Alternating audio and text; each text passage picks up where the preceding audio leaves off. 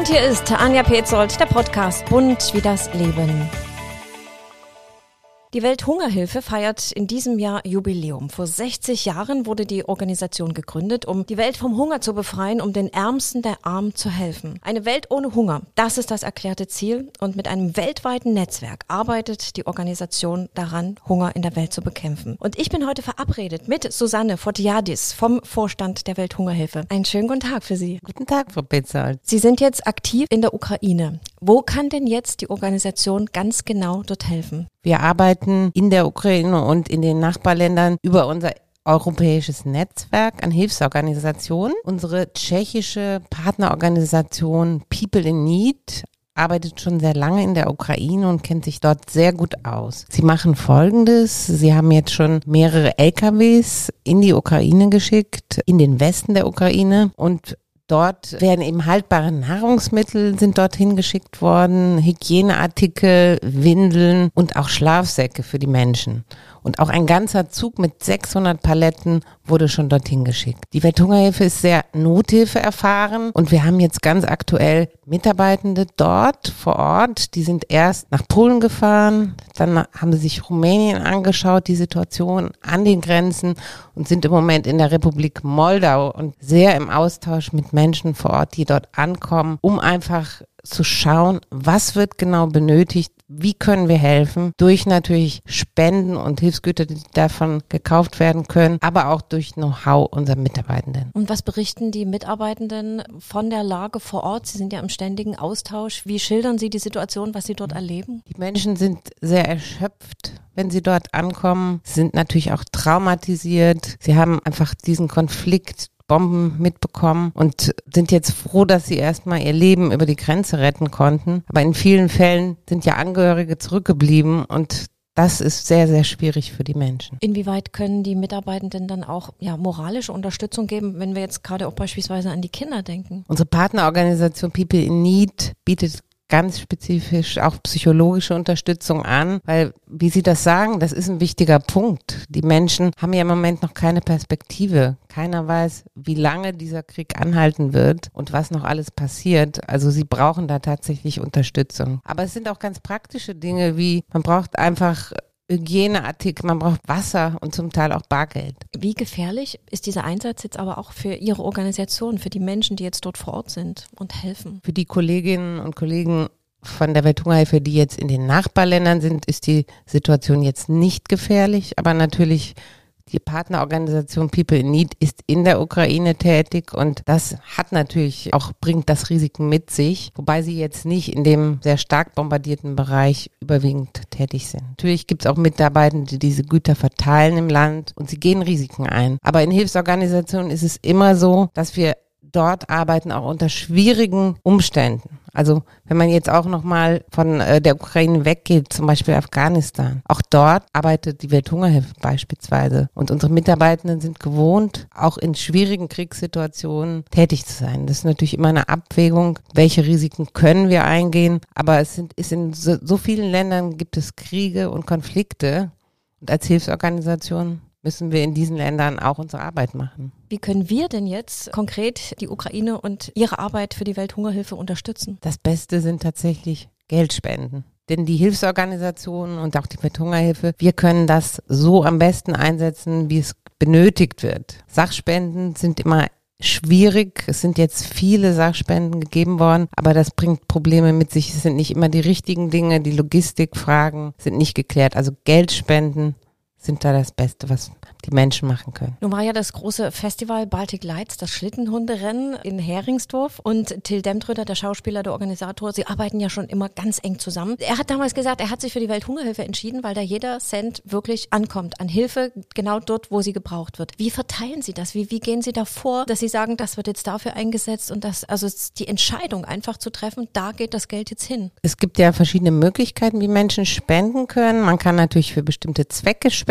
und dann setzen setzen wir das Geld natürlich genau dort ein, wo die Menschen uns das für gegeben haben. Und dann gibt es natürlich Spenden auch, die nicht zweckgebunden sind und die setzen wir dort ein, wo es am dringendsten benötigt wird. Und Die Dringlichkeit richtet sich natürlich an den Bedarfen vor Ort. Wir geben jedes Jahr zusammen mit unserer Partnerorganisation Concern den Welthungerindex raus und dort schauen wir eben an, wie die Hungersituation weltweit aussieht. Wo gibt es die größten Bedarfe? Da gibt es Indikatoren, die da erhoben werden und das ist auch eine wichtige Leitlinie, wo wir arbeiten und welche Aktivitäten wir in den einzelnen Ländern verfolgen. Aber Sie haben eine ganz wichtige Vision bis 2030. Das ist richtig. Der Hunger soll bis 2030 beendet werden. Das hat sich die Weltgemeinschaft vorgenommen. Und man muss dazu sagen, wir sind da nicht auf einem richtigen Kurs im Moment. Wir sind abgekommen vom Kurs. Aber als Welthungerhilfe geben wir die Hoffnung nicht auf. Denn es ist und wäre möglich, bis dahin den Hunger zu beenden. Die Weltgemeinschaft muss das wirklich wollen und das Erforderliche tun. Aber wie kann das gelingen, dieses große Ziel zu schaffen? Da ist natürlich auch die internationale Weltgemeinschaft gefordert. Das können nicht allein die Hilfsorganisationen schaffen. Es ist eine Frage von Fairness auch in der internationalen Handelspolitik, die richtige Förderung in den Entwicklungsländern, gerade die am wenigsten entwickelten Länder, die müssen unterstützt werden von den Ländern, denen es besser geht. Und schauen wir uns jetzt mal das Thema Klimawandel an. Im Moment ist es so, dass die Länder am stärksten unter dem Klimawandel leiden, die ihn am wenigsten verursacht haben. Das sind die ärmsten Länder. Und da ist die Weltgemeinschaft gefordert, die auch dieses Problem mit verursacht hat, auch finanzielle Unterstützung zu geben, Entwicklungsunterstützung. Aber auch, wie gesagt, in der Handelspolitik damit die Entwicklungsländer auch faire Bedingungen haben. Aber inwieweit werden Sie da gehört in der Politik? Also Bundespräsident Walter Steinmeier ist ja Schirmherr. Diese Aufgabe ist ja den Bundespräsidenten immanent. Inwieweit kann er helfen und wie, wie arbeiten Sie da zusammen? Unser Schirmherr, der Bundespräsident Steinmeier, ist sehr wichtig für uns als Organisation. Er gibt uns auch Sichtbarkeit und trägt die Ziele der Welthungerhilfe sehr stark mit. Wir arbeiten aber auch natürlich mit der Bundesregierung zusammen. Wir sind da im Austausch und versuchen versuchen auch immer wieder darauf hinzuweisen, dass die am wenigsten entwickelten Länder die Unterstützung brauchen. Es geht ja auch immer um die Entwicklungshilfe, die die Bundesregierung zur Verfügung stellt, aber natürlich auch auf europäischer Ebene, dass die Länder nicht vergessen werden. Und gerade jetzt im äh, Rahmen dieses Krieges in der Ukraine ist es ja wichtig, dass auch die Gelder für die Entwicklungszusammenarbeit weiter gegeben werden und nicht andere Dinge da den Prioritäten bekommen. Seit 60 Jahren gibt es die Welthungerhilfe. 1962 wurde sie gegründet. Wie groß ist denn das Netzwerk mittlerweile? Was ist in diesen 60 Jahren passiert? Die Welthungerhilfe ist ja entstanden aus der Idee einer Kampagne gegen den Hunger, einer, einer weltweiten Kampagne, was der deutsche Ableger. Es war so ein Ausschuss damals 1962, der gegründet wurde. Das war die Organisation für Ernährung und Landwirtschaft, die FAO. Und ja, damals war es noch recht klein. Und aus dieser Organisation ist wirklich ein Netzwerk äh, von Menschen, die sich dafür engagieren, für dieses Ziel, den Hunger zu beenden, entstanden. Wie viele Menschen sind das mittlerweile? Das sind, je nachdem, was man da zählt, unsere Spendenden, das sind über 200.000 Menschen, die regelmäßig jedes Jahr spenden. Wir haben tatsächlich in der ganzen Zeit über 10.000 Projekte gemacht.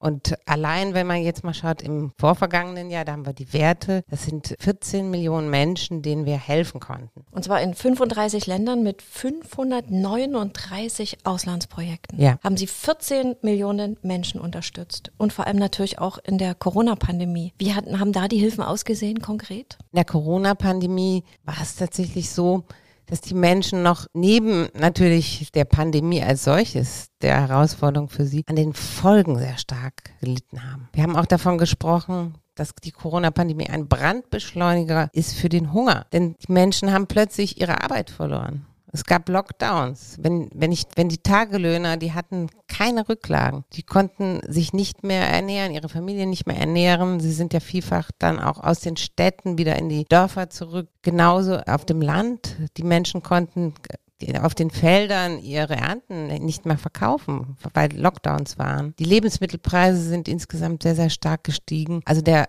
die Corona-Pandemie hat den Hunger nochmal sehr, sehr deutlich verschärft. Und dann kam auch noch zu allem Überfluss dazu, dass es auch noch eine Heuschreckenplage in Teilen Afrikas gab. Und dann auch noch die Ernten, die es gab, dann weggefressen wurden. Also es waren schon viele sich überlagernde Krisen. Dann durch den Klimawandel einfach zunehmende Naturkatastrophen, die dazu geführt haben, dass es ganz schlimme Dürren gab oder gibt auch noch heute oder Überschwemmungen, Wirbelstürme. Also gerade jetzt überlagern sich wirklich die Krisen und dann kommt doch noch der Krieg in der Ukraine dazu, der dazu führt, dass die Lebensmittelpreise nochmals steigen, die eh schon gestiegen waren. Denn die Ukraine und Russland sind sehr, sehr wichtige Getreideexporteure von Mais, von Weizen. Und die afrikanischen Länder und andere Länder weltweit leiden natürlich darunter. Die ärmsten Menschen, die auch wirklich, wo die Länder Weizen und Mais importieren müssen und die Preise steigen dort. Das ist schon diese Dinge hängen alle zusammen und es entstehen da ganz schwierige Situationen. Ihre Arbeit und Ihre Mitarbeiter haben ja vorrangig mit Krisen zu tun. Was sind das für schöne Momente, über die Sie sich freuen? Was fällt Ihnen da spontan ein? Ja, wir reden im Moment viel über Krisen, aber tatsächlich ist es so, dass die Welthungerhilfe nicht nur Nothilfe macht, sondern auch sehr viel nachhaltige Arbeit. Und da würde ich einfach auch gerne ein paar Beispiele geben. Also zum Beispiel, dass junge Menschen eine Ausbildung bekommen, weil unser Ziel ist es ja, dass die Menschen nicht auf Dauer von Hilfe abhängig sind, sondern auf eigenen Füßen stehen können. Junge Menschen werden zum Beispiel in grünen Berufen, in den sogenannten Green Colleges, die wir in einigen Ländern haben, die erlernen dort Berufe entweder im Bereich Landwirtschaft, aber auch im Bereich Solartechnik, sodass sie wirklich dann auch Startups gründen können. Und eines meiner Lieblingsprojekte, innovativen, ist wirklich eine Smartphone-App. Das ist sowas wie Carsharing für Afrika. Mhm. Das machen wir in Uganda, die heißt AgriShare. Das ist so, dass die Farmer diese App benutzen, um zum Beispiel Traktoren zu leihen, andere landwirtschaftliche Geräte zu leihen, aber auch Absatzmöglichkeiten für ihre Produkte finden. Und das funktioniert auf dem Smartphone und das ist entstanden aus einem Projekt und jetzt ausgegründet worden als Sozialunternehmen. Also das ist wirklich etwas, wo wir sehr stolz drauf sind, da auch wirklich Impulse gemeinsam mit den Menschen geben zu können. Was wichtig ist für unsere Arbeit, das möchte ich hier nochmal betonen. Wir arbeiten mit den Menschen vor Ort, mit den Communities sehr, sehr eng zusammen und zu schauen, was brauchen Sie? Was ist Ihnen wichtig? Um dann gemeinsam zu schauen, wie können wir dabei helfen, das umzusetzen. Wie viele Menschen arbeiten in Ihrer Organisation? Ja, das sind äh, 3000 Mitarbeitende weltweit aus über 65 Nationen. Und dann arbeiten wir natürlich sehr viel mit Partnern zusammen. Das ist auch ganz, ganz wichtig für uns, dass wir sehr viel mit lokalen Partnerorganisationen zusammenarbeiten. Denn die sind auch eben vor Ort ganz eng in den Communities und mit denen gemeinsam schauen wir, was wird gebraucht und wie setzen wir das um. Wie schwer war das jetzt gerade in der Corona-Zeit, dieses Netzwerk aufrechtzuerhalten? Denn die Treffen sind ja weggefallen, Sie konnten sich nicht sehen. Hat das dann trotzdem reibungslos funktioniert? Reibungslos. An der Anfangsphase war es sicher äh, an der einen oder anderen Stelle ein bisschen gewöhnungsbedürftig. Aber wir sind als Organisation schon gut aufgestellt gewesen, was jetzt diese digitalen Möglichkeiten betrifft. Und wir haben vieles einfach, wie das auch hier in Deutschland gemacht wird, mit Teams-Meetings, mit äh, virtuellen Konferenzen und Telefonaten gemacht. Und es ist erstaunlich gut gegangen. Aber anfangs haben wir natürlich auch gedacht, oh, müssen wir mal schauen, wie das funktioniert. Aber es hat gut funktioniert. Aber natürlich in der Pandemie, gerade in der Anfangsphase, waren auch viele Dinge nochmal auf Eis gelegt. Aber das hat sich dann schon nach einer gewissen Zeit geändert und wir konnten weitgehend unsere Projekte auch weiter umsetzen. Wie viele Niederlassungen haben Sie hier in Deutschland? Wir haben in Deutschland unser Hauptbüro in Bonn und dann noch ein kleineres Büro in Berlin. Für die Welthungerhilfe hier in Deutschland, für ihre Mitarbeiter ist die Klimakrise, der Klimawandel ein großes Thema. Aber wie sind die Ärmsten der Armen davon betroffen? Wie sind die Zukunftsperspektiven für all jene, die leiden weltweit? Wenn wir gerade jetzt mal schauen, das Horn von Afrika, zum Beispiel in Kenia oder auch in Äthiopien, dort haben wir eine Situation, dass richtig schlimme Dürren dort herrschen. Es gibt einfach viel weniger Regenzeiten und das eine Folge des Klimawandels, dass äh, alles so, so trocken dort ist. Ganz konkret für die Menschen zum Beispiel in den ländlichen Regionen. Die Felder, die Ernten vertrocknen. Diese, die ganze Ernte ist am Ende weg. Das Vieh verhungert und die Menschen haben nichts mehr zu essen. Und dann eben die steigenden Lebensmittelpreise. Das heißt, der Hunger wird hier ganz, ganz stark verschärft. Und wir können dort helfen, den Menschen mit diesen Folgen des Klimawandels besser zurechtzukommen. Wir können zum Beispiel dürreresistentes Saatgut verwenden. Das ist zum Beispiel Hirse.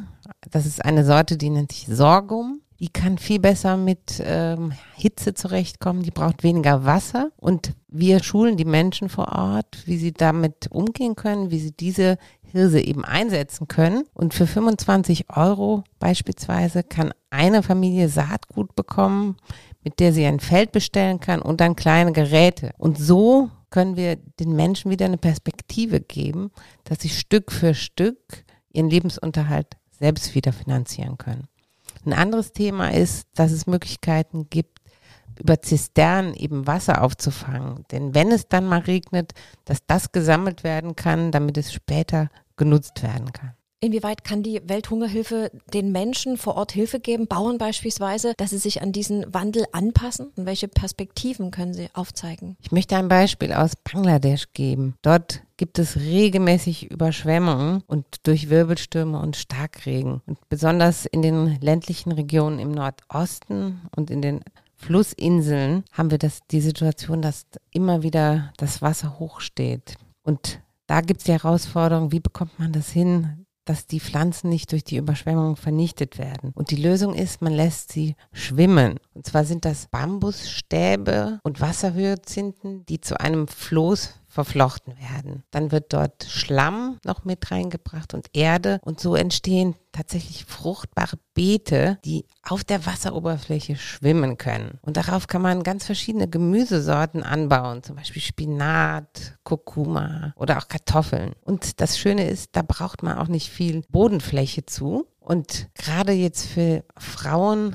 in den Dörfern, die für die Pflege dieser schwimmenden Gärten verantwortlich sind, ist es eine wichtige Möglichkeit, Mahlzeiten für ihre Familie damit zu bekommen. Die Folgen der Klimakrise, die verschärfen die Ernährungssituation weltweit. Und am meisten leiden unter Krisen die Kinder. Und dabei sind die ersten tausend Tage im Leben eines Kindes so entscheidend. Wie können Sie denn auch die Mütter vor Ort unterstützen, damit sie ihre Kinder gesund und gut großziehen können? Es fängt schon ganz früh an, wenn die Mütter schwanger sind. Denn schon die Ernährung in der Schwangerschaft ist ganz entscheidend. Wenn die Mütter sich nicht gesund ernähren, bekommt das Kind auch während der Schwangerschaft nicht das, was es braucht. Und das ist zum einen, dass wir den Müttern helfen müssen, dass sie beispielsweise auch Gemüse anbauen können und sich gesund ernähren. Wir machen dort Schulungen für die Mütter und für die Familien. Wie ernähren sie sich? Wie ernähren sie später ihre Kinder? Da spielt auch eine große Rolle die große Bedeutung vom Stillen, denn für die Kinder ist natürlich dann nach der Geburt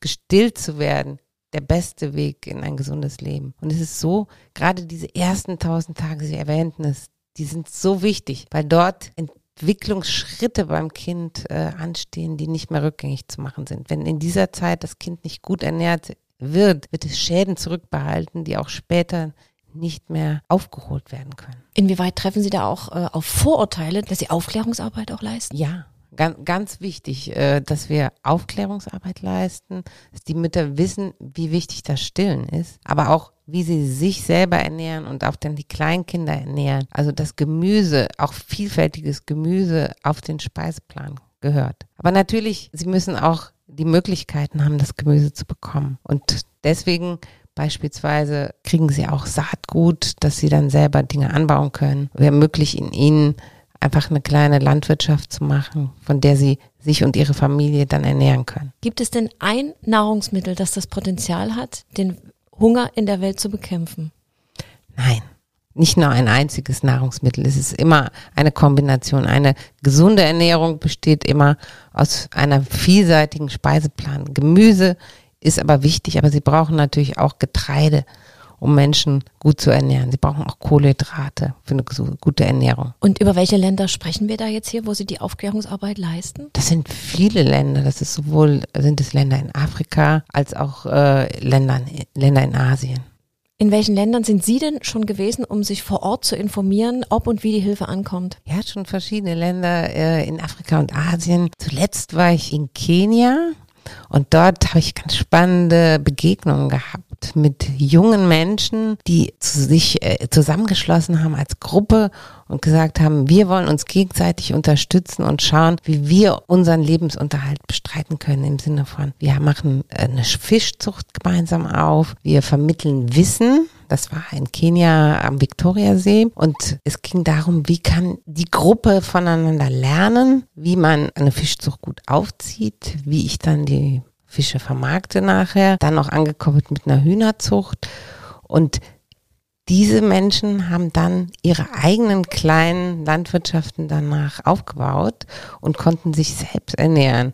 Und so dieses mit Unterstützung, ihnen zu vermitteln, was können sie tun, um da voranzugehen, ihnen eine Starthilfe zu geben, das hat mich sehr beeindruckt. Die Menschen sind, auch die jungen Menschen, wenn es ihnen nicht so gut geht, die wollen etwas erreichen. Sie wollen nicht von Hilfe abhängig sein. Und ich glaube, das ist es, was wir dann auch fördern müssen, dass die Menschen ihren Lebensunterhalt selber bestreiten können. Mhm. Das sind schöne Momente, die Sie da beschreiben. Und dieses Gefühl zu helfen, das muss unbeschreiblich sein. Warum haben Sie sich gerade für eine Arbeit in einer Hilfsorganisation entschieden, für die Welthungerhilfe? Ich hatte zunächst im Marketing gearbeitet, äh, doch einige Jahre und ich kam dann irgendwie an den Punkt, dass ich dachte, ich möchte etwas machen, was mich wirklich zufriedenstellt, was einen tieferen Sinn hat. Und dann habe ich mich damals ganz bewusst entschieden, ich suche mir eine Aufgabe in einer Hilfsorganisation. Denn da weiß ich jeden Tag, wofür ich diese Arbeit mache.